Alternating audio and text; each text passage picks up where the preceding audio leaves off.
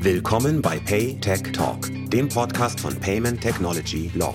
Hier bespricht ein Team aus hochspezialisierten Anwälten von Aderholt München branchenrelevante rechtliche Fragestellungen und aktuelle Trends rund um Payment, Banking und IT.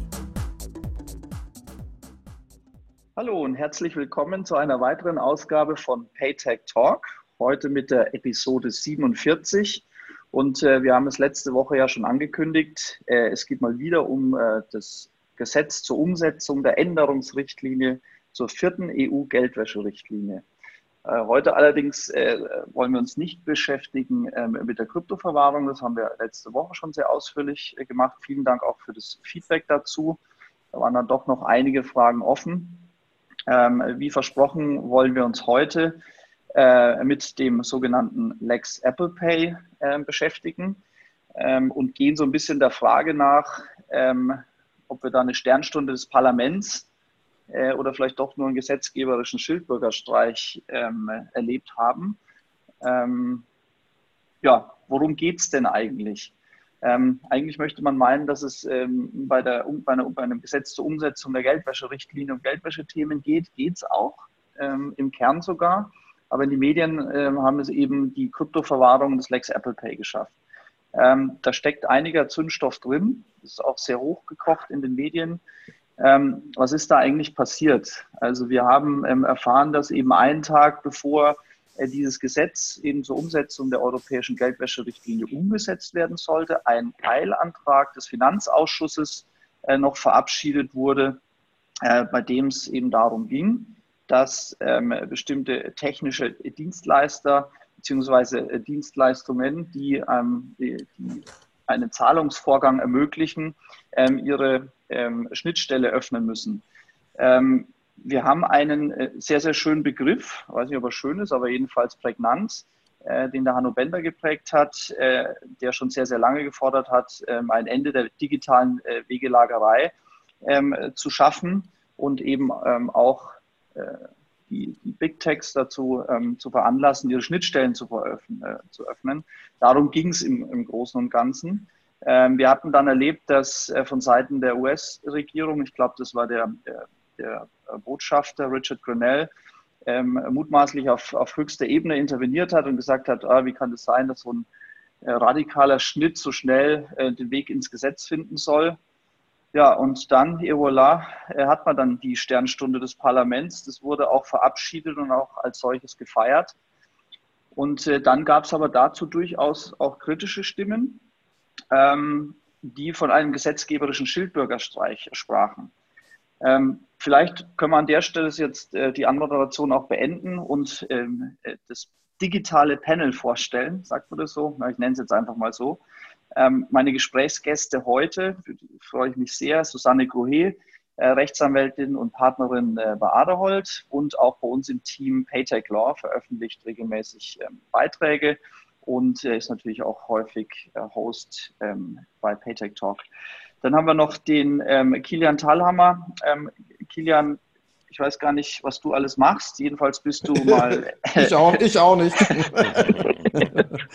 bist du mal äh, MD bei Payment Banking und bei der Wirecard äh, global für das Produktmanagement zuständig. Ähm, ja, und außerdem bist du noch natürlich Fintech-Experte und Business Angel und Investor und ja, sehr, sehr umtriebig. Ja, freut mich, dass ich dabei bin. Ja, ähm, dann ist als letzter noch der Hanno Bender dabei. Er ist äh, Ressortleiter Recht und Politik bei der Lebensmittelzeitung äh, und äh, auch Macher und Kopf des Bargeldlos-Blogs. Ähm, ja, Hanno, schön, dass du da bist. Ja, hallo zusammen. Susanne, du darfst auch noch Hallo sagen, weil ich bin einfach, habe einfach runtergelesen. Ich habe ich hab höflich geschwiegen und habe dann gesagt, wir machen alle zum Schluss noch einmal Hallo. Aber jetzt sind wir auch so Hallo. Okay, es ist ja doch noch früh am Sonntagmorgen. Okay. Leg mal los, würde ich sagen. Es gibt viel zu besprechen und ähm, vor allen Dingen äh, von euch, äh, die ihr da schon viel ähm, zu veröffentlicht habt und äh, auch auf den sozialen Medien dazu geäußert habt.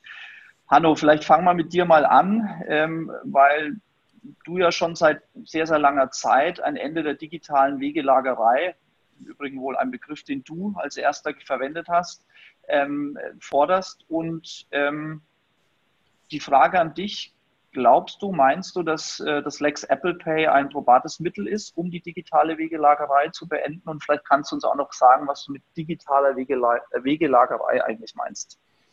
Ja, gerne. Fangen wir doch mal vorne an. Also die digitale Wegelagerei, damit meine ich, dass Apple ja eigentlich in dem Zahlungsverkehr, in dem mobilen Zahlungsverkehr keinen eigenen Beitrag in der Wertschöpfungskette leistet, außer den Zugang zum Kunden zu gewährleisten. Ähm, das sind ja eigentlich Kreditkartentransaktionen, die da stattfinden. Und Apple lässt sich da dem Vernehmen nach, ja, wir wissen es ja alle nicht genau, so 0,15 Prozent vom Umsatz der jeweiligen Transaktionen bezahlen von den Banken, die Apple Pay nutzen wollen. Andere sprechen von einem Drittel der Interchange-Fee bei Card Present oder der Hälfte bei der Interchange-Fee bei E-Commerce-Transaktionen. Und ähm, ich komme ja immer so ein bisschen mehr von der Handelsseite, von den Anwendern von Zahlungsverkehrsverfahren. Äh, und ähm, die fragen sich ja schon bei Kreditkartentransaktionen, was soll das eigentlich, die Interchange-Fee? Wofür ist die da? Nun kann man natürlich sagen, bei Kreditkartentransaktionen oder Debitcard-Transaktionen, die Banken und die, die Visas und die Mastercards dieser Welt, die sorgen ja für die Rules and Regulations, die sorgen für die ganze Abwicklung für das Processing, für das Marketing auch, die tragen das Risiko. Natürlich müssen die sich das äh, bezahlen lassen und das äh, sieht ja auch die Europäische Kommission so, die hat ja die Interchange-Fee mal reguliert. Also dafür ist irgendwie ähm, eine Berechtigung da, dass man da eine prozentuale Gebühr verlangt. Aber warum soll Apple eine, ähm, eine prozentuale Gebühr von jeder Transaktion kriegen? Das sehe ich überhaupt nicht ein, nur für den Zugang zum Kunden. Deshalb regt mich das schon äh, ewig auf. Ja, deshalb bin ich äh, einer der Gründer und Vorsitzenden des Vereins, gibt die Schnittstellen frei. Ich sehe da keinen adäquaten Beitrag in der Wertschöpfungskette von Apple und finde eben, dass solche äh, Methoden, sage ich mal, also hier die Schnittstelle äh, zu schließen und nur über mein eigenes Verfahren, über das ich mir dann auch bezahlen lasse, ähm, dürfen die Leute in den Markt kommen. Das sehe ich als wettbewerbsrechtlich problematisch an.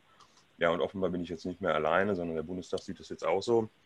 Und ähm, ich denke auch, dass das allgemein europäisch immer mehr so gesehen wird. Dann würde ich ja. vielleicht gleich eine kurze Frage dazu. Ja, nur weil die Schnittstelle jetzt frei ist, je nachdem, wie du siehst, ist ja die digitale Wegelehrerei deswegen ja nicht beendet. Ja? Die können ja immer noch was für verlangen. Das ist richtig, ja. ja. Also ich finde das nur steht ja, glaube ich, sogar explizit im Gesetz drin, dass man das darf, ja? dass man dafür chargen kann und sagt, okay, hier äh, freigeben, aber chargen. Ändert sich da wirklich was? Naja, du hast ja schon, also ne, die haben ja schon mal das Onboarding, das soll ja auch schon Millionen kosten. Also man sagt ja so, weiß ich nicht, 30 mal, hat man 15, 30 Millionen sollen die, die Volksbanken angeblich für das Boarding hinlegen müssen. Ähm, also du kannst das ja, ne, die, die Gebühren dafür kassieren, aber oder dir das bezahlen lassen, da spricht ja nichts dagegen. Aber dann eben da auch für jede Transaktion dann nochmal das Geld aufzuhalten. Ich finde das auch beim App Store oder so, finde ich auch schon problematisch, ähm, dass man eben nur für den Zugang zum Kunden da bezahlen soll. Im Mittelalter hat man das Wegelagerei genannt. Und ähm, wie gesagt, ich sehe das so ein bisschen, du hattest ja noch gefragt, Frank, ob das jetzt ein probates Mittel ist ähm, weiß ich auch nicht. Ja, es ist immer ein erster Schritt. Das sagen ja auch die Abgeordneten selber, dass das eigentlich nur ein Ruf nach Europa ist und ob jetzt diese Regelung in 58a ZAG, wir werden ja sicherlich da noch ein bisschen detailliert zukommen, ob das jetzt der Stein der Weisen ist oder ob das wirklich dazu führen wird, dass Apple seine Schnittstelle öffnet, weiß ich nicht, aber es ist jedenfalls mal ein äh, Zeichen und ich finde es in der aktuellen Diskussion um Regulierung der GAFAs, der, ne, der, der Googles, der Apples, der Facebooks und dergleichen äh, finde ich, dass man netten, interessanten und guten Impuls. Susanne, ähm, vielleicht die Frage in dem Zusammenhang an dich. Ähm, Hanno meinte, ähm, es gäbe keinen oder er sehe keinen wirklichen Mehrwert äh, bei der Leistung, die Apple anbietet. Hast du dazu eine Meinung? Ja, da habe ich eine Meinung. Es ist natürlich fast eine philosophische Frage. Ich meine, es gibt auch, äh, es gibt auch Menschen, die etwas erfinden, die ein Patent haben und die dann dafür Lizenzgebühren bekommen, obwohl sie es selber nicht umsetzen. Und so ein bisschen so sehe ich das auch so. Das ist eben eine sehr clevere Idee, die nun leider vielleicht Apple hatte und ähm, die eine gewisse Marktmacht und eine Plattform haben. Aber das ist ja auch nicht umsonst gekommen, dass sie sich das ausgedacht haben, dass sie die technischen, äh, dass sich das haben patentieren lassen, dass sie es geforscht haben, dass sie die Ideen hatten. Für gute Ideen kann man Geld verlangen. Ob es das nun gerechtfertigt ist, wie viel das ist, hm. finde ich dann eine kartellrechtliche Frage. Und Ne? Da kann man durchaus fragen, ob dieses Abschotten, ob das in Ordnung ist, ob man nicht ähm, sozusagen analog dieser Thematik, die es auch mal bei, bei Microsoft gab, ähm, dass sie nur noch proprietäre Sachen zugelassen haben, ob das in Ordnung ist.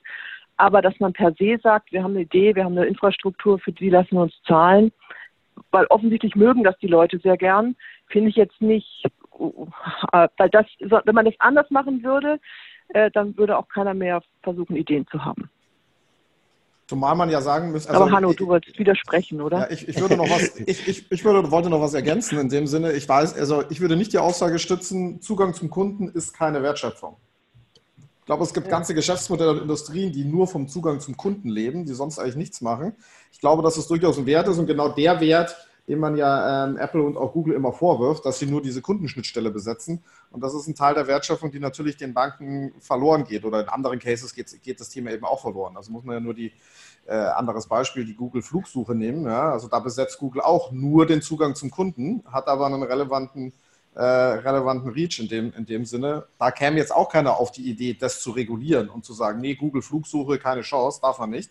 Ähm, deswegen, ich glaube, dass das ein sehr, sehr wichtiger Bestandteil ist der Wertschöpfungskette und würde deswegen Hannos Begriff nicht unterstützen. Ähm, sehe ich, ne, hast du sicherlich recht, Zugang zum Kunden, da zahlen viele viel Geld für oder ähm, kein Thema. Ähm, und, und Thema Lizenzen finde ich auch ein guter, äh, guter Einwand sozusagen. Natürlich ne, kann man für eine Idee ähm, auch, auch dann Gebühren oder Lizenzgebühren verlangen. Aber es gibt eben auch standardessentielle Lizenzen, wie das so schön heißt, im Mobilfunk, glaube ich, insbesondere. Ne, ist das immer wieder mal ein Thema, dass man eben bestimmte äh, Techniken dann auch dem Markt zur Verfügung stellen muss, weil ansonsten eben sich der Markt da verschließt.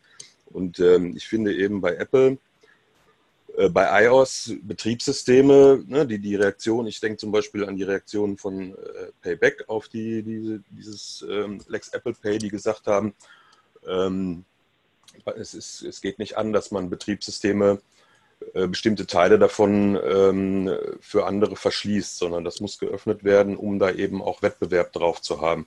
Ich würde wirklich das so sehen, dass wir hier in dem eben im kartellrechtlichen Bereich eher sind dass es ähm, ab einer gewissen Marktposition, ab einer gewissen Marktmacht, so, so sieht man, ne, so sieht das ja das Kartellrecht, es ist, ähm, es missbräuchlich sein kann, wenn ich dem Markt bestimmte Techniken, Infrastrukturen oder Zugänge verschließe. Und ähm, der Flex Apple Pay, mhm. das sagt ja durchaus, dass man Entgelt dafür nehmen darf, ja, für die Öffnung der Schnittstelle ich tue mir, ich, wie gesagt, ich, ich, das ist mehr so. Da, aber Hanno, genau, ja. das ist genau der Punkt, den, den finde ich jetzt genau richtig. Also, da stimme ich dir nämlich überein. Ich bin ja noch nicht mal dafür, dass die Schnittstelle äh, geschlossen wird. Also finde ich, ich finde das, ich finde das auch blöd von Apple. Und ich finde auch, dass es ähm, möglicherweise das Missbrauchen einer Marktmacht ist. Nur wenn sie eine Marktmacht haben, was wir hier haben, wir haben eben das ist eigentlich, wie du sagst, ein Gebiet des Kartellrechts. Und wenn jetzt jemand ein Verfahren eingeleitet hätte und gesagt, wir gucken uns das mal an und ist das nicht ein abgegrenzter Markt und müssen wir die Öffnung nicht erzwingen, auch mit kartellrechtlichen Mitteln, gesagt, das ist fair, das kann man sich mal anschauen. Hm. Aber dann einen deutschen Alleingang zu machen und jetzt, dann können wir ja überall, dann brauchen wir das Kartellrecht nicht mehr, weil dann brauchen wir nur noch den deutschen Gesetzgeber, der überall sagt, und der macht auch offen und der nicht und so weiter. Und das ist halt, ich glaube, das, genau das Problem ist, es gibt es gab ein Problem in den Köpfen und ich, ich will damit jetzt nicht runterspielen, dass es nur in den Köpfen war. Es gab ein Problem mit Apple, wo sich viele darüber geärgert haben.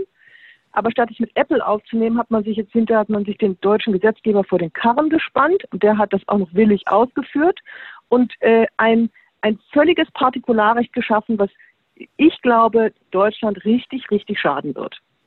Hm, also man kann eben, ja, man kann ja eben Einzelfälle nicht per hm. Gesetz äh, regeln. Naja, ja, die, es wäre ja schwierig. in der GWB-Novelle eh gekommen sozusagen. Ne?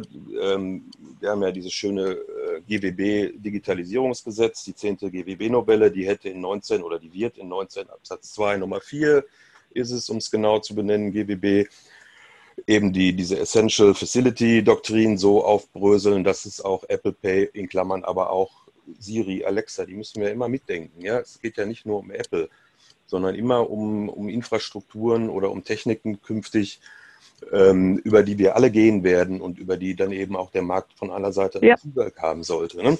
Also diese Vorschrift wird ja kommen im Kartellrecht. Jetzt war eben diese sektorspezifische Regelung etwas schneller Äh, ich finde es, wie gesagt, gut. Klar, was dahinter steckte an Lobbying der deutschen Kreditwirtschaft und ob die sich da einen Gefallen getan haben, das sind natürlich alles Fragen, äh, die zu Recht gestellt werden. Aber ich finde, dass sich da jetzt mal was bewegt und dass man das mal ein bisschen schneller angeht als ne, die GWB-Novelle steckt fest. Wir werden in Europa erst irgendwie, weiß ich nicht, wann die Kommission äh, in der Lage ist, mal äh, zu regulieren. Äh, die sitzt ja jetzt gerade erst fest im, oder noch nicht fest im Sattel, aber die sitzt gerade frisch im Sattel. Und da gibt es ja auch Stichwort Wettbewerbskommission 4.0 deutsche Ratspräsidentschaft in der zweiten Hälfte 2020. Das wird ja alles kommen, aber es dauert halt ewig. Und deshalb finde ich jetzt diesen sektorspezifischen Vorstoß eigentlich ganz prickelnd, muss ich sagen. Kilian, äh, vielleicht. Wollte auch ja, gerade äh, äh, auch eine Frage in die Runde, auch, an, auch in Richtung, Richtung Susanne. Glaubt ihr, dass man das Thema jetzt in kurzfristiger Zeit überhaupt am Markt merken wird? Also wird sich da wirklich was ändern oder wird jetzt erstmal die Runde losgehen? Wird Apple versucht, auf europäischer Ebene das ganze Thema wieder in, in, in Apple-Richtung zu lenken und damit war es maximal ein Strohfeuer? Uh, ja, mit den Zukunftsprognosen ist ja immer so ein Thema, aber ich glaube, natürlich wird Apple das versuchen. Aber dann, dann also äh, rechtlich ist es halt erstmal ein deutsches Gesetz, ja. Ob das dann umgesetzt wird, das weiß ich nicht. Also ähm, ich glaube schon, dass jetzt irgendeiner kommen wird und zu Apple sagen wird, hier bietet es, also das so ist das jetzt, das ist jetzt Gesetz, ihr öffnet das jetzt. Und dann werden die, also an deren Stelle sozusagen würde ich sagen, äh, dieses Gesetz, da hat der der Bundestag eigentlich seine Kompetenzen überschritten. Ähm, ich würde das verfassungsgerichtlich klären lassen. Also das wird dann natürlich nicht so schnell gehen. Würde ich zumindest machen. Weiß ja nicht. Vielleicht sagen wir auch, wir, wir beugen uns. Ich glaube, nach den Aufregungen, die es gab, kann ich es mir nicht ganz vorstellen. Aber äh, ich weiß es nicht, ja. Also ich glaube, es gibt schon Möglichkeiten, es gibt auch Möglichkeiten, das, glaube ich, rechtlich anzugreifen. Ähm, ob das durchdringt, weiß ich nicht. Also es ist, glaube ich, wirklich ein Graubereich. Schnell wird das jedenfalls nicht gehen, weil das geht dann den, den Gang, ähm, glaube ich, äh, das entscheidet ja nicht das Amtsgericht Berlin, ne? Das dauert dann. Und vielleicht, vielleicht den Punkt auch nochmal aufgegriffen. Ähm, jetzt, haben wir, jetzt haben wir die Regulierung. Ähm, also wir haben das Gesetz, wir müssen, theoretisch muss Apple, hat ein paar Verteidigungslinien, er muss jetzt die Schnittstelle öffnen. Jetzt haben wir den sozialen Medien und Kilian, dazu wollte ich dich gerade fragen, dann haben wir deine Kollegen von Payment and Banking und auch andere ähm, wie ich finde, zu Recht gesagt, naja gut, äh, wenn man einerseits jetzt die Schnittstellen öffnet, äh, dann müssen aber auch ähm, sozusagen die coolen ähm, Produkte auf den Markt kommen, äh, die sozusagen dann auch den Wettbewerb herstellen. Jetzt sage ich einfach mal ganz frech ähm, in die Runde, ähm, die deutschen Banken haben es ja noch nicht mal geschafft, äh, Apple Pay ähm, in einer angemessenen Geschwindigkeit zu onboarden. Also wir haben jetzt gestern, vorgestern kamen die Tweets von, von, von BVR, äh, die jetzt nochmal ein Jahr oder zumindest ins neue Jahr schieben müssen. Also die Frage in die Runde, ähm, führt es überhaupt zu irgendeinem signifikanten Wettbewerb gegen Apple? Ähm, Stichwort cooles Produkt auf Seiten der DK. Oder ist es insofern ein Strohfeuer, als die jetzt zwar öffnen müssen, aber vielleicht für Player, ähm, die, vor denen Apple wirklich Angst hat, wie zum Beispiel Alipay und Co., äh, die jetzt auch auf diese Schnittstellen zugreifen können. Was ist da eure Einschätzung? Kilian, du zuerst vielleicht.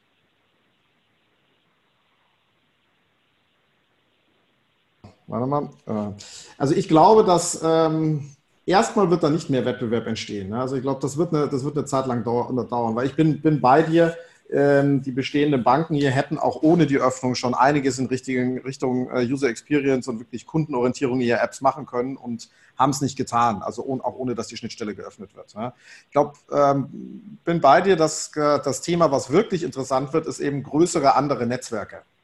Und da würde ich noch nicht mal Alipay sind, sind mögliche Netzwerke, aber alle anderen, die auch einen Kundenzugang haben und die sich jetzt vielleicht sagen, okay, ich mache mir nicht die Mühe, selber Zahlungsinfrastruktur irgendwo einzubauen, sondern ich nutze einfach, ich drehe den Spieß so ein bisschen um und versuche eigentlich die bestehende, die eigentlich ähm, äh, Apple-Infrastruktur für meine Zwecke zu nutzen ohne dass Apple diesen Login-Effekt hat. Da wird es da wird's welche geben, da wird's, äh, das, wird, das wird ein Thema sein.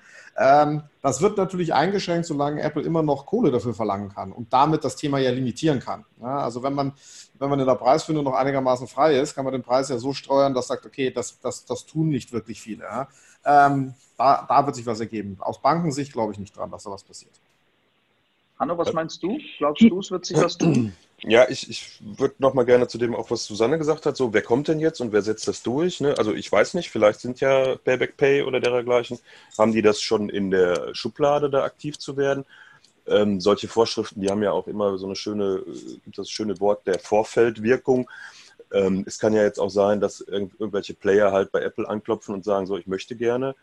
Ähm, ich kann aber auch mir Apple Pay vorstellen. Aber, äh, ne, also man hat ja jetzt ein Druckmittel in Verhandlungen in der Hand. Man kann ja sagen, ich, ich will das jetzt über, den, über die neue Vorschrift machen oder du gibst mir eben, weiß ich nicht, du reduzierst deine Onboarding-Gebühren oder dergleichen. Man hat ja jetzt erstmal auch Verhandlungspotenzial äh, in anderer Weise, auch, auch wenn es vielleicht letztlich gerichtlich nicht durchsetzbar ist, aber auch Apple hat ja vielleicht überhaupt keinen Bock darauf, sich das, äh, das vor Gerichten auszutragen, weder image-technisch noch ähm, sonst wie, ich weiß es nicht. Jedenfalls hat man insofern, jeden, ne, das ist ja so ein bisschen wie bei der Interchange-Fee auch, man hat jetzt mal einen ganz anderen äh, Verhandlungspositionen. Und, ähm, ja, ich glaube, das, das, das Problem, was ich daran sehe, ist, hm. wir reden hier nur über Deutschland. Wenn wir über Europa reden würden, anderes Spiel. Aber aus Apples Sicht ist Deutschland halt dann auch nur ein Land. Ja, es ist ein größeres Land in der EU, okay. Aber es ist halt weltweit gesehen auch dann nicht so riesig. Also die Frage ist doch, wenn Apple sich ausrechnet, was es ihm bringt, äh, die Schnittstelle proprietär zu lassen, ob man nicht einfach Apple für den deutschen Markt abschaltet.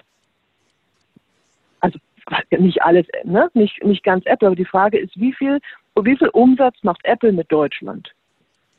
Ja, wie gesagt, das Oder einfach halt schnell auf europäischer Ebene landen, das Thema. Also auch das Thema Regulierung wird schnell. Ja, schnell, aber ja, aber, aber Eben, also aber, aber, eben war das Argument, auf europäischer Ebene dauert das so lang. Ja, ja, das, dann, das dann mag es ein anderes Ding sein. Das ist, ja, das ist, nee, ich glaube halt, ich glaube einfach, dass genau diese Gesetze Deutschland abhängen. Ähm, und das ist das Problem. Es wird immer, immer nur deutsch gedacht. In einer globalisierten Welt, gerade im Zahlungsverkehr, bringt das überhaupt nichts. Es werden immer deutsche Partikularsachen, die, die mögen an sich auch ganz okay und richtig sein. Aber das bringt nichts. Wir reden über etwas, was viel größer ist und aus Sicht eines Unternehmens wie Google, Apple, Amazon etc. ist ist Deutschland halt einfach irgendwie nur ein kleines Land. Sicherlich eins, das nicht so wahnsinnig unwichtig ist, aber eben auch nicht, was ihre Geschäftspolitik entscheidend ähm, beeinflusst. Also da, sie können ja. das abschalten. Also da möchte ich, ich glaube, wir werden dazu zu kommen, ganz kurz noch, ja, wir, hm? wir werden dazu kommen, dass Deutschland halt möglicherweise abgeschaltet wird, weil es so stark reguliert ist, dass es keinen Spaß mehr macht. Ähm, und aber was vielleicht noch viel schlimmer ist, und das, das sehe ich jetzt in meiner eigenen Beratungspraxis ständig, dadurch, dass hier so wahnsinnig viel ähm, ja, äh, Sonderlocken gemacht werden, gehen die Leute halt einfach in andere Länder in der EU und gehen halt nicht nach Deutschland. Obwohl sie es gerne machen würden, weil sie hier an Arbeitskräfte kommen, weil sie hier eine Infrastruktur haben, die ihnen eigentlich gut gefällt. Aber sie gehen hier nicht hin, weil es so überreguliert ist in vielen Einheiten, in vielen Bereichen, gerade im Payments-Bereich, dass sie sagen, das, ist, das sind Kosten, die haben wir einfach woanders nicht. Ja, da das, und das ist, ich, da ist ganz viel der deutsche Gesetzgeber schuld. Da möchte ich ganz entschieden widersprechen. Ähm, Deutschland wird nicht abgeschaltet. Niemand schaltet Deutschland ab. Apple wird Deutschland nicht abschalten. Und zu sagen, äh, wir können das hier nicht regulieren, weil das dann immer nationale Sonderlocken schafft oder so. Klar, wir leben in Europa, wir können hier nicht ähm, nationales Recht schaffen, aber wir können trotzdem ähm, versuchen, unsere Rechtsvorstellungen weiterhin auch in einer globalen digitalisierten Welt durchzusetzen. Amazon ist eingeknickt, als das Kartellamt gesagt hat, ihr sollt bitte ähm, eure, na, was war das, diese Marktpreisgeschichten ähm, mit den Händlern. Ne? Ähm, das hat Amazon weltweit geändert und das Bundeskartellamt ist das erste, das dagegen vorgegangen ist und das da die entsprechenden Beschlüsse gefällt hat. Da hat auch jeder gesagt, oh, das äh, wird ja überhaupt keine Wirkung haben, das ist ja lächerlich, aber äh, Pustekuchen. Also insofern glaube ich, ähm, dass das der richtige Impuls ist, auch nach Europa und ähm, sehe da nicht, dass jetzt hier kleine und mittelständische Unternehmen da durch die Regulierung in Schwierigkeiten kommen. Apple ist jetzt nicht irgendwie ein kleines Unternehmen und Facebook und Amazon sind es auch nicht. Nee, aber es geht, ja, es geht ja nicht darum, dass sie in Schwierigkeiten kommen, sondern ich glaube, ein, also ich bin, bin wirklich der festen Überzeugung, dass, es, dass wir hier sehr viel mehr Unternehmen selber haben könnten. Und ich, das hat jetzt nichts mit diesem Gesetz zu tun, aber es gibt hm. also im, im Bereich Geldwäsche beispielsweise ähm, äh, wo es ja an sich eine mehr oder weniger Harmonisierung in Europa geben sollte, ist der deutsche Gesetzgeber teilweise so überstreng, dass sich die Kosten einfach so groß sind, weil es an bestimmten natürlich nicht ähm, Online-Strukturen festgehalten wird, weil immer alles auf Papier sein muss. Da kann ich unzählige Sachen ähm, mhm. im deutschen Recht aufzählen, wo immer Papier, Papier, Papier. Und das ist halt auch wieder so ein Sonderweg wo man einfach sagt, geh halt einfach nach Frankreich und du hast den Mist nicht. Und, oder geh nach Luxemburg oder hm. Belgien. Das ja, ist nur als, mir einfällt. Ne, bin ich das völlig ist, und, der, der, Meinung. Ja, ja, klar. Aber das ist halt ja, nicht hier bei Apple Pay so. Ja, äh, ich, ich glaube halt schon. Und wenn du das Kartellamt anführst, ja, aber das Kartellamt ist halt letztlich eine Strafbehörde. Ich meine, wenn ich hier äh, das Kartellamt verfolgt und, und wenn ich da eins auf die Finger kriege, kann ich nicht sagen, uh, dann mache ich das, dann mache ich das nicht, dann muss ich das machen. Aber ein Gesetz zu schaffen, wo ich ja dann Möglichkeiten habe, mich, mich also einfach ein Land dann sagen, so, hier sind die Regularien zu hoch, äh, dann mache ich das eben nicht, ist schwierig. Und ich glaube, es wird noch ganz lustig werden, ähm, wenn man erstmal merkt, welche ganzen deutschen Unternehmen davon betroffen sind, weil das Gesetz ist so breit. Ich habe ich hab bewusst, ähm, in dem, was ich auf ähm, Paytech Law geschrieben habe, ein paar ähm, deutsche Sachen rausgegriffen. Also ich nehme mal die Girocard beispielsweise. Ja, die Girocard ist, hat ja auch eine Schnittstelle. Das ist ja auch ein, es ist äh, NFC-fähig. Das, äh, das Ganze hat ein Betriebssystem. Ähm, die äh, Forderung, dass auch andere sich an die daran docken können, sind auch schon sehr alt. Die sagen, das geht technisch nicht. Da sage ich, nach dem Gesetz müsst ihr es technisch machen. Wollen Sie das wirklich? War das die Ziel? Nee, es war natürlich nicht die, die Zielrichtung des Gesetzes. Aber das ist, was ich glauben würde, was, was glauben würde, was passiert. Dass beispielsweise eine Girokarte jetzt damit auseinandersetzen muss, schnittschnell zu bauen, dass andere darauf springen können. Zum Beispiel ein Alipay.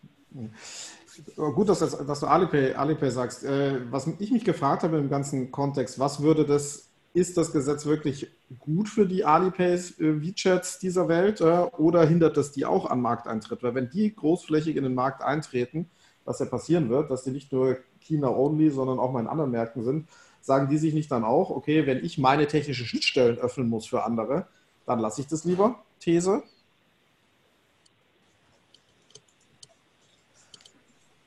Also da war so ein bisschen die, die, die Frage von meiner Seite da, da, zur Interpretation des Gesetzes. Wir reden ja jetzt hier sehr stark von der NFC-Schnittstelle. Ja? So wie ich es hm. verstanden habe, geht es ja nicht nur um die NFC-Schnittstelle. Es geht ja um technische Schnittstellen. Nee, nee, nee. nee. Oder? Genau, ja, ja. Ja, ja, so. ja, absolut. Wenn jetzt Alipay anfängt und sagt, die deutschen Kunden zu adressieren und die europäischen Kunden, was sie indirekt ja schon ein bisschen tun, müssen die auf einmal Schnittstellen für Dritte machen, ja, die, sie offen, die sie offen lassen, dass andere das nutzen können. Und ähm, meine Prognose ist ja, dass das in den nächsten zwei, drei Jahren eigentlich passieren wird, dass die Alipay WeChats oder die, oder die Inder mit PayTM und so weiter in die Märkte reingehen. Ähm, mhm. Das stützt ja so ein bisschen deinen Punkt zu sagen, das machen die dann vielleicht nicht, weil sie dann sagen, die Deutschen gehen mir zu sehr auf die Nerven mit ihrer lokalen Regulierung. Ich mache doch jetzt keine Schnittstelle, dass jetzt hier die Sparkasse Alipay nutzen kann für die Infrastruktur, dann lasse ich das lieber. Würdet ihr das stützen oder sagt ihr, das ist so ein bisschen weit hergeholt? Also ich glaube nach wie vor, ne, wie gesagt, nicht, dass Deutschland abgeschaltet wird oder jemand nicht nach Deutschland kommt von diesen Big Playern halt, äh, weil es hier äh, besondere, ich glaube auch nicht, dass das eine, eine, deutsche Regelung bleiben wird, sondern eben, dass das äh, im europäischen Kontext so geregelt wird, äh, weil es eben auch so geregelt werden muss, meiner Meinung nach. Und ich kann mir nicht vorstellen, dass ein Alipay äh, deshalb nicht äh, seine Dienstleistungen auch hier anbieten wird irgendwann. Also und das, ich glaube, da, da sind wir halt eigentlich relativ dicht beieinander. Ich, ich, ich finde ja gar nicht, dass man das nicht regeln darf oder sollte, aber ich finde, es müsste europäisch gemacht werden, weil ich glaube schon, bis es in Europa der Fall ist, wird es halt dann doch nochmal, sagen wir mal, drei, vier, fünf Jahre dauern. Und das ist in, in diesen Branchen eben doch eine lange Zeit, weil dann kommt schon die, die neueste Sache. Also deswegen glaube ich, ähm, dass halt Deutschland dann gerne einfach mal, dann lässt man es halt erstmal ein paar Jahre aus. Ich habe das bei vielen Sachen erlebt, ähm, bei, bei PayPal, dass man halt einfach dann nicht nach Deutschland gegangen ist mit bestimmten Sachen, mhm. weil es mhm. zu komplex war. Und mhm. dann hat man halt, hat man eben UK, was eben auch ein großer Markt ist, der ist dann noch später dann irgendwann außerhalb der EU, da kann man dann vielleicht noch mehr machen. Ähm, und in andere größere Märkte gegangen und hat Deutschland einfach ausgelassen. Jahrelang. Ein Problem das, dieser, das, wir sind da, glaube ich, einig, aber äh, ein Problem dieser Regulierung ist ja, die kommen sowieso alle viel zu spät. Ne? Das hätte ja schon längst, ähm, ja, ja. längst passieren müssen. Dann hätten wir dieses ganze mhm. Gehassel mit den armen, armen deutschen äh, Sparkassen, Volksbanken und anderen Banken nicht gehabt, dass sie da erst sich mal durchringen müssen, dass überhaupt die, ne, die, die in Anführungsstrichen strategische Entscheidung zu treffen, dann doch äh, nicht drumherum zu kommen, um Apple Pay und, und entsprechende Onboarding-Gebühren zu bezahlen und äh, die Systeme entsprechend trotz der parallelen Aktivitäten in Sachen Girocard mobil doch auf Apple Pay zu setzen, also in diesen sauren Apfel im wahrsten Sinne des Wortes zu beißen. Wenn man das vorher gehabt hätte, das Gesetz, dann hätten sie halt gleich ihre Girocard über, auch über Apple Pay beziehungsweise über die Apple-Geräte laufen lassen können. Also kommen diese Regulierungen viel zu spät. Sie kommt auch ne, in Europa dann, bis sie da mal kommt und bis das mal durchentschieden ist, gegebenenfalls, ist natürlich angesichts der, der Marktmacht der Alibabas, Tencent, Baidus und wie sie alle heißen, schwierig, ja. Aber das aber heißt ja nicht, dass man die Hände in den Schoß legen sollte. Weiß ich nicht. Das ist natürlich Hanno, alles schwierig. Hanno, meinst, Hanno ja. meinst, du wirklich, dass das so ist? Also ich meine, wir erleben ja jetzt nicht gerade Innovationswettkämpfe in Deutschland. Ähm, ich will jetzt gar nicht wiederholen, was in den sozialen Medien und vor allen Dingen in unserer Twitter-Blase so alles jeden Tag geschrieben wird. Ähm, ne, da sagen jetzt eine ganz, äh, einige ganz suffisant, die Sparkassen werden jetzt in drei Jahren äh, äh Apple Pay erst in Deutschland ablösen und dann weltweit. Ähm, äh, also worauf ich hinaus will, ist, ja, wir sehen doch in den letzten Jahren mit ganz vielen Produkten im Payment-Bereich, ähm, dass sich die, die Kader nicht unbedingt mit Ruhm bekleckert. Ähm, und jetzt sagst du, ähm, wäre die Regulierung früher gekommen, dann hätten die, hätte die DK möglicherweise ihre Produkte auf den Markt gebracht. Also ich glaube, der Markt ist doch eher Beweis für das Gegenteil. Also es fehlt an Mut, Dinge zu verändern. Es fehlt an ähm, Innovation, Dinge so zu machen, vom Kunden her zu denken, dass ein Produkt auch wirklich angenommen wird. Äh, daher die Rückfrage ich, oder, oder meine, meine Gegenaussage. Ich glaube nicht, dass wenn die Regulierung früher gekommen wäre, dass die Sparkassen ähm, innovativer geworden wären. Im Gegenteil, ich glaube, ähm, der Druck, der jetzt durch den Markt entstanden ist, bevor jetzt dieses äh, Hauruck-Gesetz kam, war doch äh, bei den Sparkassen zu sehen, die erst sagen, oh Gott, wir werden niemals Apple Pay machen, da reißen wir uns lieber beide Arme raus. Und ein halbes Jahr später, als sie festgestellt haben, was das für eine Publicity bei anderen Banken, die da mitgemacht haben, ausgelöst hat und möglicherweise auch zu Kundenschwund geführt hat, dann kam doch endlich mal der Wille auf zu sagen, so, wir machen da jetzt mit, das passt uns zwar nicht, aber wir müssen da auch dabei sein. Deswegen ja, würde ich dir an der Stelle widersprechen und sagen, also ich glaube, die Regulierung hätte auch zehn Jahre früher kommen können und wir hätten keine innovativen Produkte gesehen. Ja, mir ging es jetzt nur um Girocard Mobile oder Mobil oder wie man das nennen möchte, ne, dass eben die, äh, dass man das ja über Apple-Geräte hätte auch äh, und über die NFC-Schnittstelle laufen lassen können, ähm, ohne dass man sich ähm, diese diesen langen Prozess, mache ich über Apple Pay mit oder mache ich nicht mit, ähm, ne, das hätte sich ja früher entschieden. Ähm, es gab ja die, die Projekte auch ähm, mobile Zahlungsverfahren äh, oder es gibt ja dieses äh, Projekt mobile Zahlungsverfahren auch für die deutsche Kreditwirtschaft zu ermöglichen und das hätte man ja äh, dann auch direkt für, für Apple äh, machen können, wenn die Regulierung früher gewesen wäre. Also ich finde. Aber, aber wenn ich mir angucke, also Android ist ja nochmal größer als Apple, ne? Und äh, also man, gibt es denn eine Anwendung, die eine sozusagen tokenisierte Girocard, mit der ich mit dem Android-Handy, ich weiß es ehrlich gesagt nicht, weil ich Apple habe, aber ähm, dass ich damit dann äh, sozusagen so wie mit Apple Pay zahlen kann? Nee, das gibt's doch nicht, oder? Äh, mit, mit, der Girocard hinten dran, meinst du? Nö, ja. Also meines Wissens gibt es die nicht. Ähm, ähm, ja, auch, auch und dazu das muss ist halt so das Ding. Also ich meine, man hätte ja 90 Prozent der, ja. Und da vielleicht auch kurz ergänzend, auch bei der offenen Schnittstelle von Android habe ich bis jetzt keine wirklich gute, gute äh, Anwendung gesehen. Ich habe, also ich meine, ich mag jetzt nicht von mir sagen, dass ich die alle kenne, aber äh, man hätte ja durchaus am Markt mitbekommen, wenn es da eine gute gäbe. Ne, und da ja das ist bis jetzt alles sehr überschaubar, ne, was, es, was es da so gibt. Ne? Und, ja, ja, ähm, also und, die ja, mangelnde genau. Innovationskraft ist ja zugestanden oder dass da nichts kommt, aber das ist, finde ich, kein Argument dafür, ähm, zu sagen, deshalb darf Apple dann auch seine Schnittstelle für sich behalten. Ja, das ist richtig. Ja, ich glaube auch, dass es, also um da, ähm, solange man ja diese, diese beiden Hintertüren offen lässt, die das Gesetz ja auch offen lässt. Das eine ist ja, man darf da was für chargen. Das zweite ist, ich weiß nicht mehr genau, wie die Formulierung ist, wenn gute Gründe dagegen sprechen, so, ne? Sicherheitsaspekten, ja. da, das, was man wahrscheinlich schon noch mal separat auch nochmal hinterfragen kann, dieser Sicherheits, diese Sicherheitskeule, die da reinkommt, muss man sich, also da wäre ich auch nicht so ganz sicher, ähm, wie weit die trägt. Aber es sind zwei Hintertüren offen, sodass ich fast mir an manchen Stellen denke, so, da wird sich gar nicht so viel ändern. Ja, so, weil Apple wird die Preise hochhalten, so wie es jetzt im Moment ist, und sagt, hatte ich doch vorher auch schon. Wenn die ein paar Millionen zahlen, dürfen sie ja mitmachen. Ja? Ich bin ja offen. Ja? So ein ähm, bisschen provokativ. Und ähm, ja, das, äh, und, und, und, wie gesagt, die Android-Welt äh, hat bis jetzt nicht durch Innovationsfreude geglänzt. Ja. Nicht generell, jetzt Alles in, dem, in, dem, in, dem, Kontext. Ja. Generell, ja, generell, bin ich auch eher einen, äh, in vielen Sachen ein Freund, Sachen offen zu lagen, weil da kann man auch drüber diskutieren, ob da nicht der Sicherheitsaspekt am Schluss größer ist, wenn sich mehr Leute mit der Schnittstelle beschäftigen. Ähm, das ist, glaube ich, ich weiß nicht, ob das Problem wirklich offen oder zu ist, sondern äh, eher was ein ganz anderes. Bevor wir, ähm, bevor wir jetzt vielleicht zu dem, das sind ja Paytech Law, äh, bevor wir zu den, zu den juristischen Umsetzungen kommen, äh, da kann Susanne bestimmt und Hanno, du ähm, noch einige Punkte aufführen, was auch noch kritisch ist, würde ich gern von euch auch nochmal wissen, also wenn wir feststellen, eigentlich muss doch Apple überhaupt keine Angst davor haben, ähm, dass ähm, irgendeine Sparkasse oder DK generell da signifikant Wettbewerb äh, macht ähm, wieso glaubt ihr denn dann, dass die USA beziehungsweise der, der Richard Grenell, ähm, ich war nicht dabei, aber mutmaßlich sehr, sehr lautstark äh, und auf höchster Ebene interveniert hat und versucht hat, dieses Gesetz noch ähm, zu verhindern? Was glaubt ihr denn, was da die wirtschaftlich-politischen Hintergründe dazu waren? Glaubt ihr, das war einfach zu wenig Zeit, um zu verstehen, was das Gesetz anrichtet? Oder gibt es da noch andere Sorgen, die Apple da getrieben hat?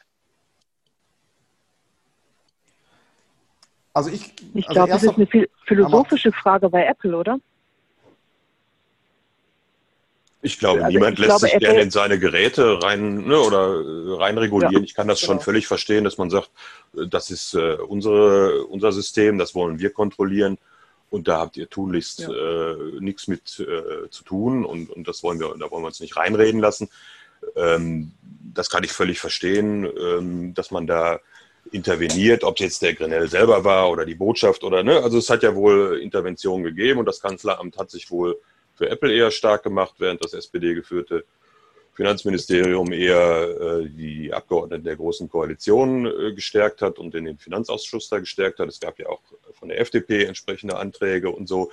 Also das waberte ja irgendwie, ich weiß nicht, wer da gute Lobbyarbeit gemacht hat oder wo das herkam. Jedenfalls kann ich das aus Apple-Sicht völlig nachvollziehen und dass man auch sagt, äh, es gab keine gescheite Anhörung äh, dazu. Das ist natürlich schon alles ein, äh, eine Nacht- und Nebel-Aktion geworden, in der das da reingekommen ist. Und ähm, ich habe da keine Schwierigkeiten, die, die, die Widerstände nachzuvollziehen. Also, Glaube ich auch. Also ich glaube, es ging erstmal um ein grundsätzliches Statement, dass also jemand wie aus der Botschaft sagt, Freunde, so geht's nicht. Hier riesen amerikanischer Konzern, eines der größten Firmen der Welt. Wir lassen uns da nicht so reinregieren, unabhängig, ob das jetzt äh, fachlich, inhaltlich Sinn macht oder nicht. Ich glaube, es ging einfach mal um ein Statement zu sein, dass da halt die, die äh, amerikanische Botschaft einfach mal was sagen musste und sich sagen könnte, hier, ich positioniere mich mal da. Ne? da darum ging es meiner Meinung nach ich meine, auch vom Vorlauf her, ne, das Ganze wird, die, die ganze Umsetzung der vierten oder beziehungsweise sozusagen fünften Geldwäscherichtlinie wird jetzt unendlich lange diskutiert. Und es war ja auch ein etwas hm, bitterer Kommentar, Kommentar dann vom, äh, vom Bitkom. Ist ja schön, dass wir überhaupt zu nichts gehört werden, nachdem wir sozusagen jahrelang über alles andere geredet haben. Ähm, und das Ganze soll im Januar dabei, ne? Oder? Äh, ich weiß es ja. nicht genau, aber ich glaube, ja, ja, ja, gut, aber ich meine, es ist schon, ich finde es schon, ähm, man kann ja von Lobbyismus halten, was man möchte, aber es ist natürlich schon so, dass es äh, nicht, also dass es diesem Gesetz gut getan hätte, wenn man auch mit jemandem darüber redet, der ein bisschen in der Branche verankerter ist als die Leute im Finanzausschuss. Weil das ist halt eine sehr, sehr starke Politikerbrille. Ähm, und in, in meinen Augen ist das halt richtig, also ich finde es ganz schwierig formuliert ähm, und hat auch, hat, das, ist, das ist ja mein Hauptkritikpunkt, einfach richtig schlecht gemacht, das Gesetz, weil man sich auch nicht darüber klar gemacht hat, wie eigentlich dies, wie eigentlich die, was das eigentlich bedeutet im Praktischen. Mhm. Und ähm, das, das kommt, sowas passiert natürlich auch, wenn man es so schnell macht. Es soll ja um Mitternacht reingekommen sein, dann äh, durchgewunken und dann am nächsten Tag ins Parlament. Alle anderen Sachen wurden ja lange, lange hin und her diskutiert. Ähm, und hier wurde es in Nacht und Nebel und ich meine, jetzt mal ehrlich, Apple hat dann Zeit, bis Januar sich die Schnittstelle zu öffnen. Das ist schon ein. Äh, Susanne, du hast jetzt im Grunde schon den Bogen gespannt ne? zum, zum, zum, zum letzten Teil des Podcasts in der Tat. Also wir haben es ja bei der Kryptoverwahrung schon erlebt, ähm, was das für ein handwerklicher Murks war, der da äh, passiert ist. Jetzt gab es da Gott sei Dank mehr Zeit und dort wurden ja auch noch die, die gröbsten Klopfer behoben. Also insbesondere dieses Trennungsgebot, das ja fürchterlich war und äh, die Kryptobranche in Deutschland vermutlich ähm, auch dauerhaft gelähmt hätte. Ähm, jetzt mhm. sagst du zu Recht, Susanne, mein Gott, so eine Hauruck-Aktion aus der Politik gesehen.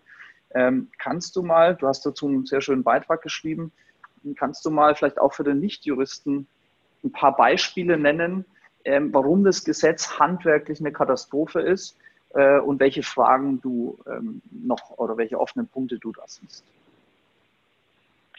Ich glaube, das Ganze fängt eigentlich damit an, dass man sich fragen muss, was sind eigentlich technische Infrastrukturleistungen? Ähm, das ist dann nämlich nicht wirklich definiert, also im Gesetz selber nicht. Die, die das anbieten, heißen dann Systemunternehmen. Und man kann ein wenig heraus, sozusagen aus dem, so wie das geschrieben ist, herausfischen, dass das nicht ganz kleine sind, sondern die müssen eben mindestens zehn Kunden haben und so. Aber es ist eigentlich keine große Schwelle da. Ja, also es ist eben nicht sowas, wie es im GWB wäre, das muss essentiell sein oder sowas, sondern es muss eben nur eine Infrastrukturleistung sein, die einem Zahlungs ähm, Zahlungsdienst dient. Übrigens auch nicht Bankenprodukten, äh, sondern nur Zahlungsdienst, also ganz, ganz partikular und E-Geld, okay. Ähm, und dann, ähm, klar, wenn man Apple vor Augen hat, dann macht das irgendwie alles Sinn. Aber ein Gesetz kann ja nicht einen einzigen ähm, vor Augen haben, sondern man muss es breit sehen. Und da fängt halt das Problem an. Was ist denn ein Systemunternehmen? Was sind technische Infrastrukturleistungen?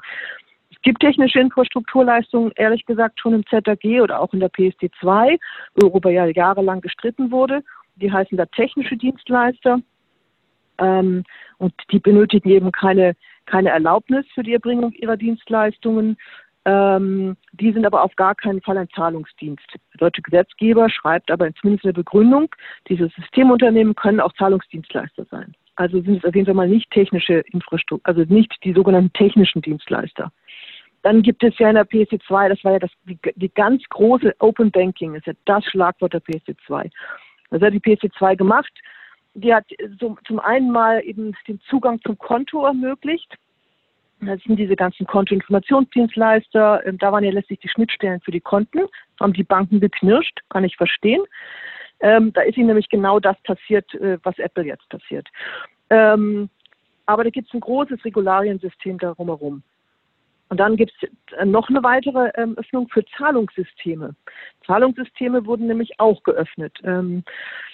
Ähm, das äh, Infrastruktur von Zahlungssystemen wurde geöffnet und das, das steht auch in der PC2 drin. Und jetzt hat, kommt da der deutsche Gesetzgeber und sagt, okay, wir haben uns jetzt zwar zehn Jahre lang darüber unterhalten, dass wir Konten und Zahlungssysteme, aber wir wollen jetzt auch noch äh, Infrastruktur leisten. Das ist halt systemfremd, weil es ähm, unklar, weil es Überschneidungen mit anderen Begriffen gibt, ähm, weil es so schwammig ist, dass wirklich alles drunter fallen kann, weil es ist irgendwas Technisches, es muss mit Zahlungsdiensten zusammenhängen und ich habe im, im, Blogartikel habe ich ein paar Beispiele genannt. Ich halte jedes Auto, das In-Payments erlaubt für eine, eine Plattform. Ähm, also ich meine, dass die deutschen Automobilhersteller sich überlegen müssen, wie sie Schnittstellen zur Verfügung stellen, damit dann ähm, alle darauf zugreifen können, die das möchten.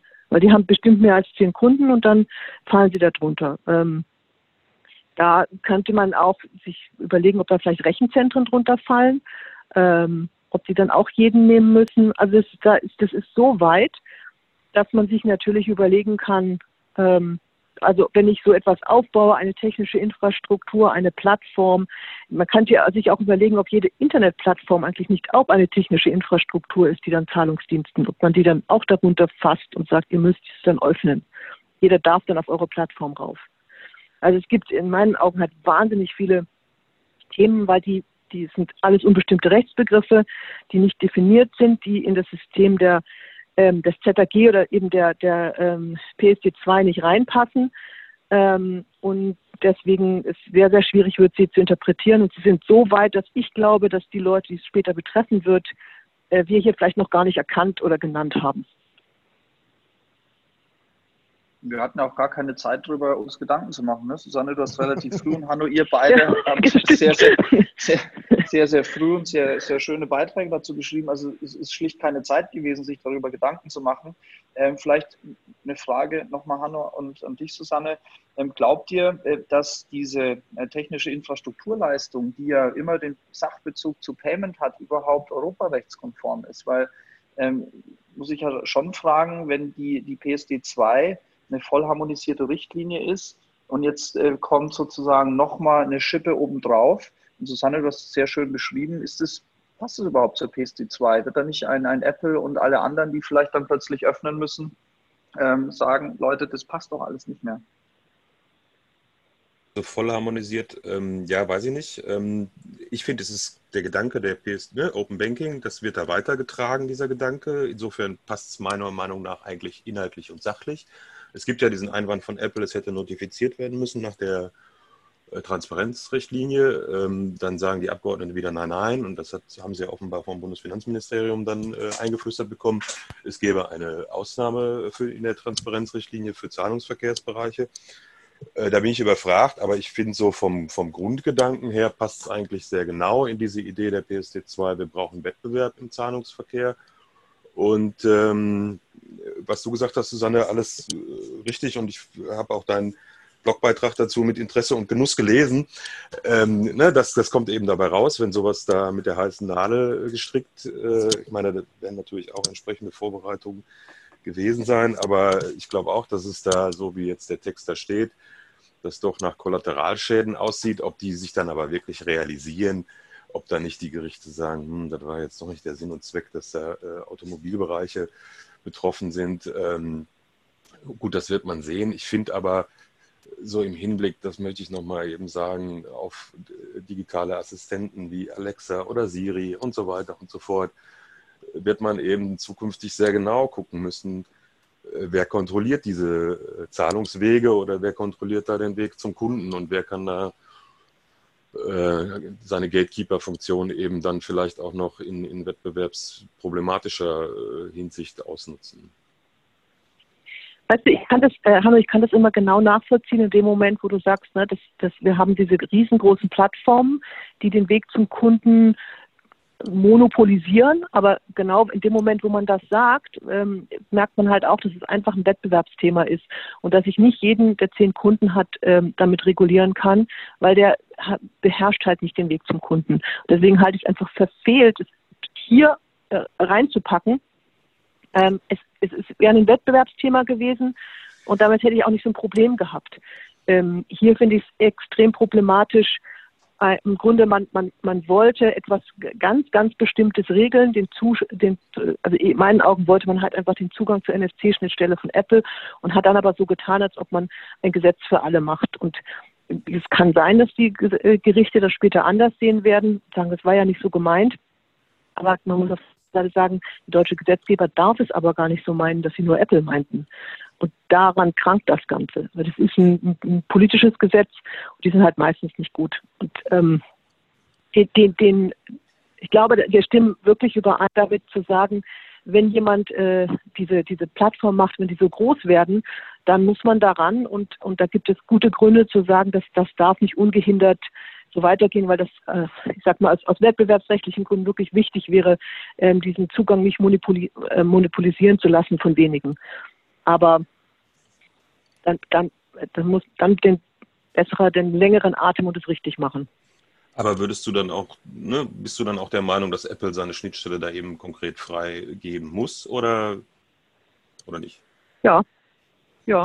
Dann sind, ne, dann sind wir uns da inhaltlich sozusagen einig und es ist nur die Frage des Weges. Ja. Ist es der 58a ZAG oder ist es dann irgendwie 1924 GWB, der hoffentlich bald irgendwann in Kraft tretenden ja. GWB-Novelle. Ja, und, und ist es vor allem europäisch der, und nicht national. Halt, ja, ja da, da bin ja, ich und der hätte bei halt, euch. Also ja. ich finde der auch, hätte, das muss europäisch geregelt werden, oder? Ja. Ja. Und, und der hätte halt vor allem auf die Schwelle, es muss halt eine Marktstärke oder, oder Marktbeherrschung da sein. Weil das hat das ja nicht. Das hat jetzt einfach zehn Kunden. Ja, wobei man ne, dann natürlich diskutieren kann, hat Apple diese, ne, hat Apple diese marktbeherrschende Stellung, weil sie haben ja wohl nur 20 Prozent oder was im, im, äh, im mobilen ähm, Gerätemarkt sozusagen, aber vielleicht 50 Prozent mhm. der mobilen Transaktionen. Ähm, klar, das ist dann, aber gut, das ist die nächste Frage. Wobei ich das mit dem Gesetz und den genau. zehn Kunden anders, anders gelesen hatte. Das waren ja zehn, weiß ich mir genau das Wording, Systempartner. Das heißt, bei Apple sind das eigentlich die Banken. Die Kunden sind doch deutlich mehr. So habe ich das auch verstanden, ja. Das ja. ist. Ne? Ja, ja, das sind die Partner, die die Infrastrukturleistung nachfragen. Als Apple-Nutzer frage ich ja nicht, da frage ich ja nicht die Infrastruktur nach. Doch, ich will die NFC-Infrastruktur nutzen als Apple-User.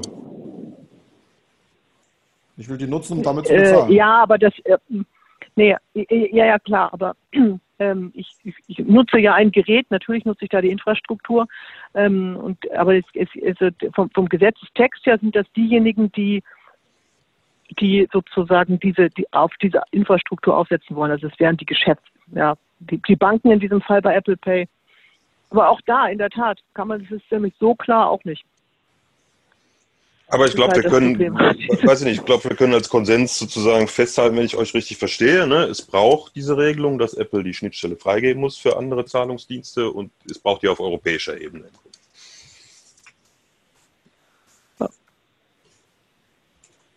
Klar. Also ich weiß nicht, ob es eine Regelung braucht.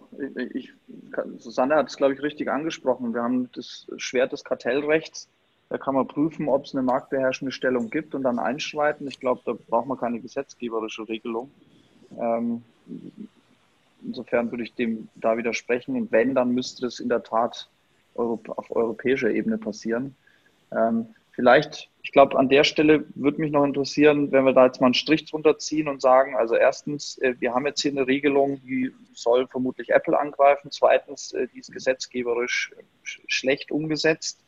Ähm, drittens, wir müssen mal abwarten, ob da wirklich ähm, was passiert, ob das ein probates Mittel war, um die digitale Wegelagerei zu beenden.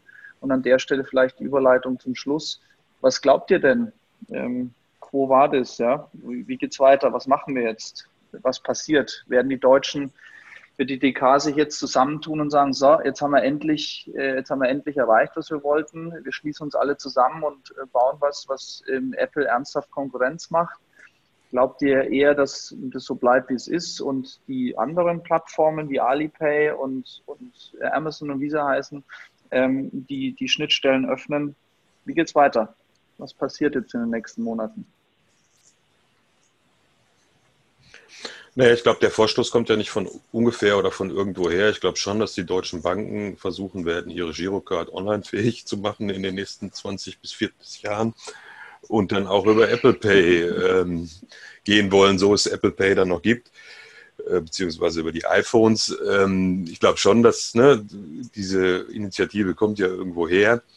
Oder ich könnte mir auch vorstellen, dass es beispielsweise Payback Pay, äh, um das nochmal zu erwähnen, äh, ist. Das ist ja nun mal auch schon einigermaßen verbreitetes, wenn ich das so im, im Supermarkt sehe, äh, ein verbreitetes mobiles Zahlungs, eine mobile Zahlungsmethode, dass die das vielleicht für sich nutzen. Die sind ja da so schon mit Aral oder mit Android unterwegs auf NFC. Ähm, und ich glaube, dass das auch die Diskussion in Europa weiter voranbringt, die es ja sowieso gibt, ähm, wie man denn diese GAFAs reguliert, beziehungsweise wie man mit der Schnittstelle von Apple umgeht. Ja, also vielleicht, ich, vielleicht eins noch. Ich habe, ich hab, Entschuldigung. Susanne okay. zuerst. Susanne. Ich, ich habe gerade noch mal ins Gesetz geguckt, das hilft ja immer bei der Rechtsfindung. Und ähm, es ist tatsächlich so formuliert, dass es heißt, also man muss entweder zehn Zahlungsdienstleister ähm, als Kunden haben oder oder äh, zwei Millionen äh, registrierte, registrierte Nutzer. Nutzer ja.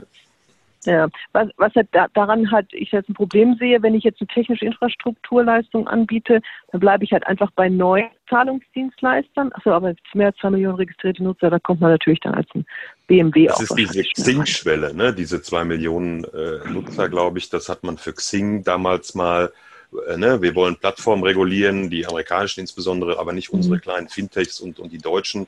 Äh, daher kommen, glaube ich, diese zwei Millionen registrierten Nutzer. Zwei Millionen, ja. ja.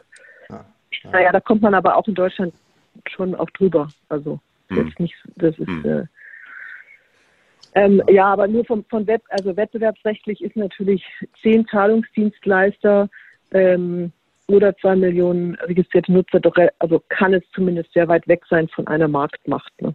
oder Marktstärke. Ja, kann es. Ist auch ein anderes, anderes Kriterium, würde ich mal sagen. Aber nochmal auf ähm, Franks Frage zurück, was wird denn jetzt passieren? Also ich glaube, erstmal wird da die nächsten sechs Monate gar nichts passieren. Also nichts, was irgendein Kunde oder ein Nutzer oder eine Bank äh, relevant mhm. merkt. Ja, jetzt werden erstmal die Sparkassen und die Genossen Apple Pay einführen, was ja auch so eine gewisse Art von, äh, also das ist ja etwas grotesk, dass genau jetzt, wo dieses Gesetz rauskommt, führen sie Apple Pay ein. Das wird jetzt erstmal passieren. Ähm, dann wird man sich jetzt ein bisschen mit dem Thema auf europäischer Ebene rumschlagen und dann ähm, schauen wir mal, was da in sechs bis zwölf Monaten rauskommt. Das glaube das glaub ich. Ich glaube, das wird ein bisschen überschätzt, die direkte Auswirkung auf den, auf den wirklichen Markt. Äh, weil, wie vorher schon gesagt, dafür muss es auch erstmal richtige Anwendungen und gute Anwendungen geben und da sehe ich die größte Lücke. Eine, das ist aber auch eine Marktlücke. Jetzt wäre es toll, wenn man sowas bauen könnte. Ja, ich glaube, dass man auch so schon viel bauen könnte. Ja. Am besten ein europäisches Zahlungsverfahren. ja, das alte Spiel. ja, das, ist, das, ist, ein anderer Podcast, glaube ich, ja. ja. Mehrere Ausgaben, ja. Ein sehr trauriger. Dazu gab es ja schon einen guten Podcast von euch, Kilian. Ähm, ja. Will ich jetzt nicht nochmal wiederholen, wo er gesagt hat, Mensch, DK, jetzt macht halt mal, weil von da kommt ja immer der Hinweis, ja, wir würden uns ja zusammenschließen, aber dann kommt wieder das Kartellrecht. Ähm, jetzt kann man sich nach dem Gesetz überlegen, ob das wirklich so ist und ob auch da eine Marktmacht besteht. Aber da habt ihr schon einen sehr schönen Podcast dazu aufgenommen bei Payment Banking. Die Nummer weiß ich jetzt leider nicht, aber ja. äh, kann man herausfinden. Packen wir mal in die Show Notes rein und dann kann man an der Stelle da auch nochmal reinhören. Ja, mit Blick auf die Uhr, ich glaube, wir haben fast alles beleuchtet. Ist noch irgendein Punkt offen, den ihr mal schon immer mal loswerden wolltet? Oder ähm, sollen wir jetzt. Ja, wir können uns ja verabreden, dass wir uns in einem Jahr oder anderthalb oder so äh, nochmal treffen und dann Revue passieren lassen, was passiert ist. Ein Jahr nach Alex Apple Pay. Wird fände ich spannend betrachten und mal gucken, ob sich irgendwas getan hat. Ja, wir können ja immer so einen Geburtstag mhm. zu Apple Pay. Ich glaube, letztes Jahr kam Apple Pay nach Deutschland am 11.12. Jetzt sprechen wir am 8.12.2019 über Lex Apple Pay und nächstes Jahr. Ja, super. Schauen wir dann mal. Genau. Dann, ja, dann ja, werden wir sehen, ob es dann heißt Farewell Apple Pay oder eben doch nicht. Das war ein schönes Schlusswort, Susanne. ja. Okay, ähm, ja, vielen Dank, dass ihr am frühen Sonntag euch die Zeit genommen habt, über dieses Thema ähm, bei uns auf Paytech World zu sprechen. Ähm, herzlichen Dank, äh, lieber Kilian, Hanno und last but not least Susanne. Ich würde mich sehr freuen, wenn wir in einem Jahr wieder ähm, einen Rückblick äh, wagen und vielleicht auch wieder einen Blick in die Zukunft. Ich wünsche euch noch einen schönen Sonntag und ja, wenn euch das da draußen gut gefallen hat, was wir heute besprochen haben oder auch nicht, ähm, dann bitte ähm, schreibt uns auf den bekannten Kanälen. Ähm, wir nehmen Kritik immer gern auf. Ja, und ansonsten wünsche ich auch euch, wenn ihr es denn dann hört, eine schöne Woche. Und das war's von uns. Ciao. Ja, tschüss. Ciao. Tschüss. Das war Pay Tech Talk, der Podcast von Payment Technology Law.